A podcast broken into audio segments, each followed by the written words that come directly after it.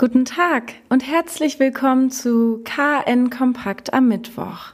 Die Kieler Hochschulen wollen ab dem Wintersemester wieder Präsenzlehre anbieten. Sowohl an der Christian-Albrechts-Universität als auch an der Fachhochschule wird derzeit an Konzepten gearbeitet, damit die Studenten wieder in Hörsäle und Seminarräume kommen können. Komplett verzichtet werden soll auf die digitale Lehre im bevorstehenden Semester aber nicht. Der neue FH-Präsident, Professor Björn Christensen, sagt dazu, wir bemühen uns, möglichst viel Präsenzunterricht anzubieten und nur so wenig Online-Lehre wie nötig. Das gilt besonders für Erstsemesterstudierende.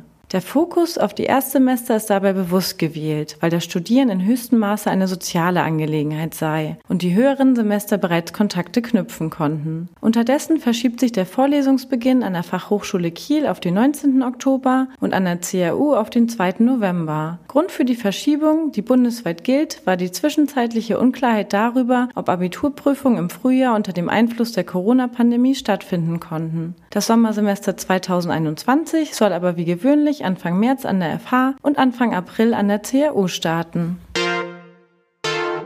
Der Medizin- und Sicherheitstechnikkonzern Drägerwerk hat nach einem Corona-bedingt glänzenden verlaufenden zweiten Quartal seine Jahresprognose erhöht. Der Umsatz dürfte nunmehr im Vergleich zum Vorjahr um 14 bis 20 Prozent steigen, teilte das Unternehmen gestern Abend mit. Das Lübecker Unternehmen profitiert stark von der Corona-Pandemie.